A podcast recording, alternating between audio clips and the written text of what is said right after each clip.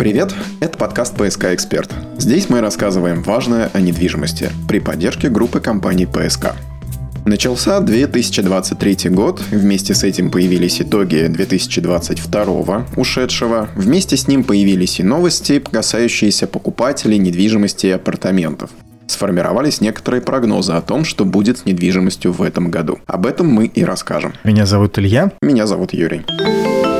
Тема недели. В наступившем 2023 году в России пройдет государственная кадастровая оценка сооружений, объектов незавершенного строительства, зданий и помещений, сообщает нам РБК. С этого года переоценка будет производиться во всех регионах Российской Федерации каждые 4 года, а в городах федерального значения каждые 2. Переоценка кадастровой стоимости объектов недвижимости приведет нас к изменению суммы налога на имущество, которое мы с вами увидим в 2024 году, когда, в общем-то, и будем платить его за 2023 2023 год. Дорогие россияне могут узнать о том, как изменилась кадастровая стоимость из выписки ЕГРН, справки, которые можно получить в МФЦ или заказать в территориальных управлениях Росреестра. Нравятся ли, Юрий, нам такие инициативы, как скажешь? Пока сказать сложно. Есть прогнозы, что в 2023 году мы будем жить лучше, чем в 2024. Ну вот и посмотрим. Позитивный прогноз. Ну, есть что рассказать про ипотеку. И хорошего, и плохого, и нейтрального. С чего бы нам начать? Давайте начнем с плохой новости по традиции. Негатив заключается в том, что ставки по ипотеке будут расти. Точнее, расти они уже начали с конца прошлого года, и в этом году увеличение, скорее всего, продолжится. Первым на это решился ВТБ, а затем и Сбербанк. Базовые ставки выросли на полпроцента. Чтобы примерно сориентироваться по стоимости кредитов, равно как и вкладов, кстати, принято смотреть на ключевую ставку. Куда она, туда и все ставки. Но не тут-то было. Ставка осталась как была 7,5%, а вот ипотека понемногу дорожает. Кому же тогда верить? Эксперты-экономисты указывают на другой маяк – облигации федерального займа – ОФЗ. Если доходность по ним растет, значит стоимость ипотеки тоже будет расти.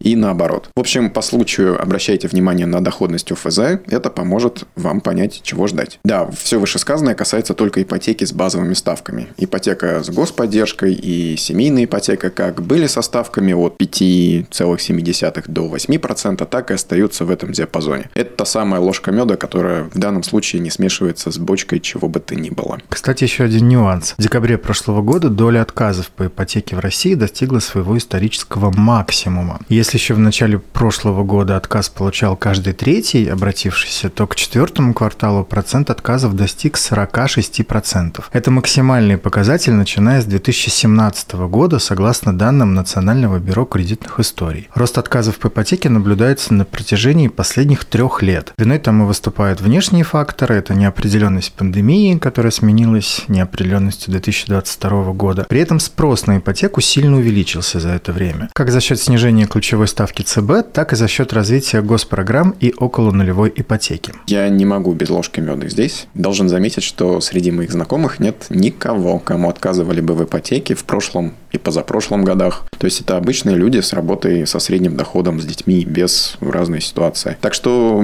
просто имейте в виду, что банки явно закручивают скоринг, но это совершенно не значит, что вам в ипотеке будет отказано. Я, кстати, без меда, но у меня точно такая же ситуация. Ну вот интересно, да, как есть новости, а есть реальная жизнь. Ну, вполне возможно, действительно речь идет о том большом количестве людей, которые, у которых просто много различных других кредитов, и которых уже ипотека нет, спасибо. Скорее всего, так и есть. А какую вторую важную новость будем озвучивать про ипотеку? Позитив или нейтральчик? Заодно узнаем, что такое нейтральчик. Ну, тогда про это.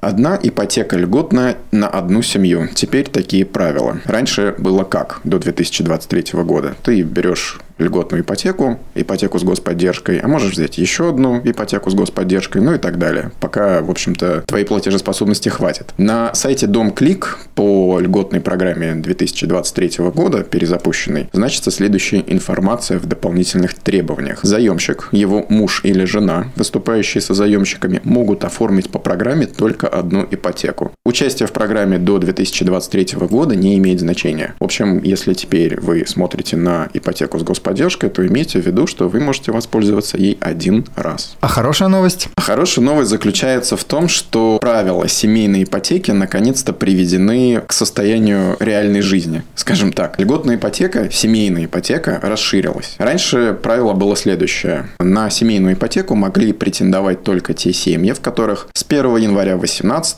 по 31 декабря 22 родился первый ребенок или последующие дети. И все, и больше никто. Если у тебя двое несовершеннолетних детей-подростков, то, к сожалению, мимо семейной ипотеки ты пролетаешь. Но теперь все иначе. Теперь не важно, какого возраста ваши дети, важно, чтобы их было просто двое, и они были несовершеннолетними. Прекрасная новость.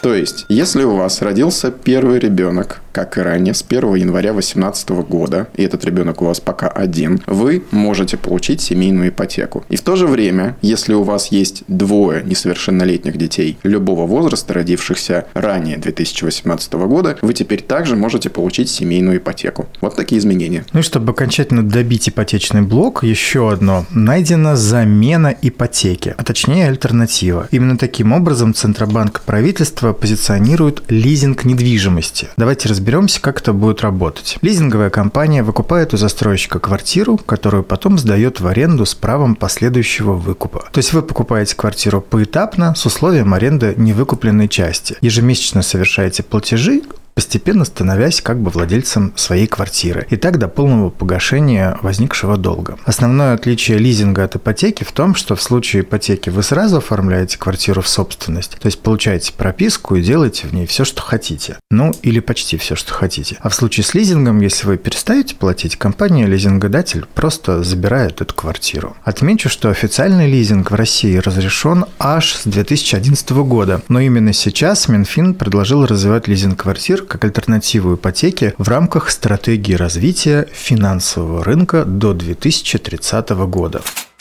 На этом про ипотечные перспективы 2023 года пока все. А теперь поговорим про рекорды. 22 год ознаменовался целой серией рекордов, связанных с недвижимостью. Ну, во-первых, по итогам 22 года случился общероссийский рекорд по вводу жилья в эксплуатацию. Это 101 миллион 600 тысяч квадратных метров. Во всяком случае, так рассказал глава Минстроя России Ирек Файзулин. Это на 15% больше, чем в позапрошлом году, в 2021. Что интересно, в 2021 году тоже был прирост, и почти на 12%. Иными словами, за два года объемы построенной в России недвижимости выросли больше, чем на четверть. Логично, что очень многие строительные компании отчитались о личных рекордах. Например, за прошлый год группа компаний ПСК ввела в эксплуатацию больше 130 тысяч квадратных метров недвижимости. С этими цифрами группа компаний ПСК поднялась аж на 38 позиций в рейтинге единого ресурса застройщиков и заняла в Санкт-Петербурге седьмое место. Петербург поставил, кстати, еще один новый рекорд,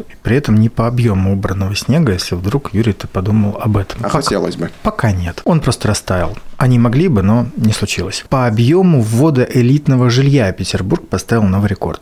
По итогам 2022 года объем ввода элитного жилья составил 122 300 квадратных метров. Это рекордные показатели аж с 2018 года, сообщают нам аналитики. Были введены 6 элитных жилых комплексов, в которых представлено 950 квартир и апартаментов. Таким образом, объем предложения вырос на четверть по сравнению с концом 2021 года. При этом в 2023 году аналитики ожидают сохранения высокого уровня объема ввода элитного жилья. Нас ждет ввод снова 6 комплексов комплексов площадью более 92 тысяч квадратных метров. Напомню, жемчужиной этих объектов станет жилой комплекс «Северная корона» на Петроградке, который строит группа компаний ПСК. Проект планируется к сдаче в четвертом квартале 2023 года. Но и апартаменты не отстают. Апартаменты в Петербурге также поставили рекорд. Во-первых, рекорд строительный. В эксплуатацию в прошлом году введено больше 8 тысяч апартаментов сразу в 13 апарт-комплексах. Часть уже вовсю работает, часть еще готовится к приему туристов. И больше половины от этого объема сделала группа компаний ПСК, завершив строительство четырех проектов сразу и построив в них 4400 апартаментов. Это один из крупнейших в Петербурге апарт-комплексов «Старт» и три апарт-отеля сети «Авенир». А есть ли уже какие-то успехи у группы компаний ПСК непосредственно в работе апарт-отелей, как апарт-отелей? Прошу, Юрий, я у тебя. И я тебе отвечу. Путилов «Авенир», трехзвездочный апарт-отель, первый в сети «Авенир», был запущен в сервисную эксплуатацию в прошлом году. Это Это случилось осенью. На выход на полные обороты гостиничным объектам обычно требуется около двух лет. Но первые финансовые показатели уже есть. Управляющая компания о них отчиталась, и они внушают оптимизм. Средний доход собственников в сентябре-декабре, сдающих юниты через управляющую компанию PSK Invest, составил 25 тысяч рублей в месяц. Это соответствует прогнозам доходности управляющей компании на первый год. Наверное, еще имеет смысл рассказать про итоги первой новогодней недели, которая была уже в этом году и которая, очевидно, одна из самых горячих для сегмента гостиничной недвижимости. Вот в Путилов Авенир среднее количество ночей пребывания гостей на этой неделе – 3. Средний чек – 9300 рублей. Возраст гостей от 25 до 40 лет, то есть довольно молодая аудитория. И средняя загрузка 60%, что для нового объекта, кстати, весьма неплохо. Ну, для сравнения, средняя загрузка классических гостиниц в 2022 году Петербурга,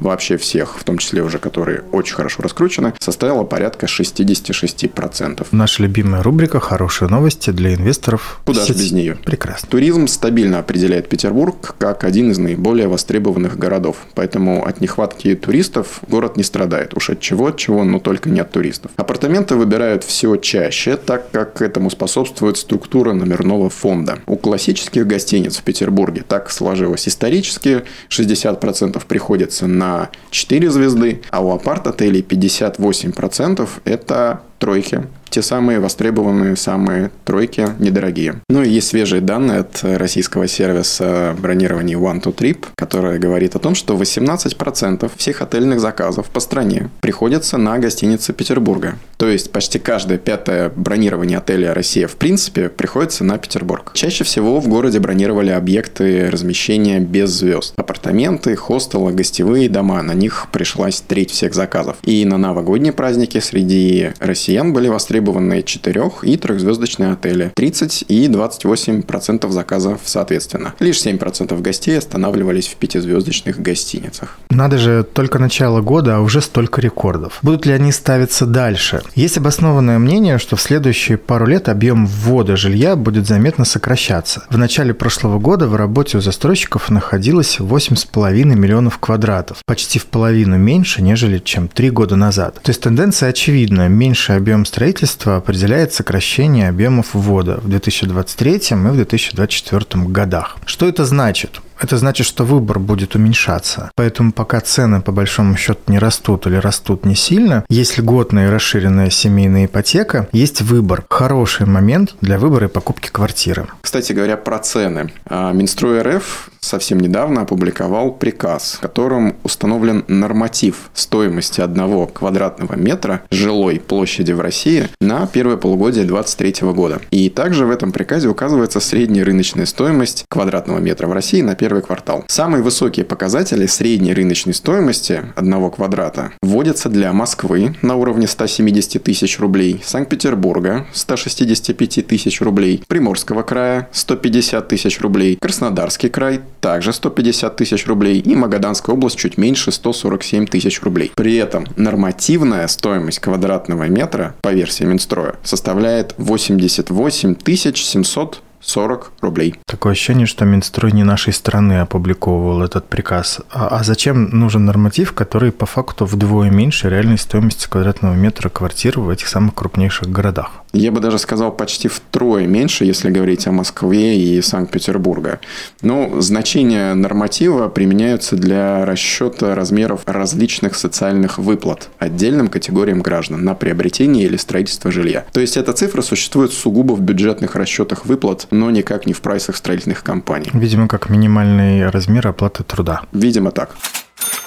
Ну и напоследок еще один привет из прошлого года, актуализирующий состояние городов России. Есть у нас финансовый университет при правительстве Российской Федерации, который взял и обновил ежегодный рейтинг качества жизни в городах России. Он строится на результатах социологических исследований, которые проводились в 75 городах с населением более 250 тысяч человек. При оценке качества жизни в центре внимания были следующие темы. Распространенность деструктивного поведения населения, конфликтность социальных социальных отношений, уровень дохода населения, склонность к миграции в поисках лучшей жизни, интерес к культурным ценностям, по этому пункту Питер наверняка затащил, оценка работы городского дорожного хозяйства, по этому пункту вряд ли, оценка качества медицинского обслуживания населения, качество среднего и высшего образования, оценка работы ЖКХ, климат для ведения бизнеса, состояние экологической среды в городе и уровень озабоченности населения различными проблемами. Безоговорочным лидером этого рейтинга по сумме набранных баллов ожидаемо стала Москва. Ее итоговый балл качества жизни составил 79 единиц. Но это из максимальных 100. Скажем так, есть еще к чему стремиться. Город Сочи занял второе место, получил итоговый балл в 76 единиц и столько же баллов 76, что интересно, получил город Грозный. За ними следуют Нижневартовск и Санкт-Петербург, делят четвертое место, Калининград, Мурманск, Тюмень и Владикавказ. Ну еще целая группа городов получила меньше баллов, что в принципе позволило им всем войти в десятку лучших. Это Екатеринбург, Нижний Новгород, Вологда и Череповец. Интересно, что небольшой разрыв по баллам между первым и вот всей десяткой. Мне кажется, что в Москве гораздо выше качество жизни, чем в том же самом Санкт-Петербурге или Вологде с Череповцом. Но исследователям виднее. Ну, ты видишь, они оценивают очень много разных критериев, по которым может быть где-то прорыв, а где-то провал. И когда вот это вот все суммируется, то рейтинг может быть такой, средний. Итак, 2022 год закрылся сплошь рекордами, как количественными, так и ценовыми. Поскольку стоимость недвижимости росла, пусть и не так реактивно, как в 2021 году, 2023 во всех этих отношениях будет спокойнее. Хотелось бы, конечно, считать, что не только в этом он будет спокойнее, но тем не менее. В следующем выпуске мы расскажем вам о том, нужны ли при покупке и продаже недвижимости риэлторы и агенты. До встречи через неделю. Это был подкаст «ПСК Эксперт», самый полезный подкаст про недвижимость. Слушайте нас во ВКонтакте и в Яндекс Музыке, как обычно. Теперь у группы компаний ПСК в Телеграме есть собственный бот, который поможет вам с выбором жилой недвижимости, комфорт, бизнес и премиум класса, апартаментов и коммерческой недвижимости для любых ваших целей. Новострой ПСК Бот. Забронировать квартиру и получить информацию о выгодных способах покупки легко. Хорошая неделя. Всем пока. ПСК «Эксперт» – экспертный подкаст о рынке недвижимости Петербурга. А правильно же я сказал, двое детей? Да, да, да, да, да, да. Наверное, да, я не помню точно.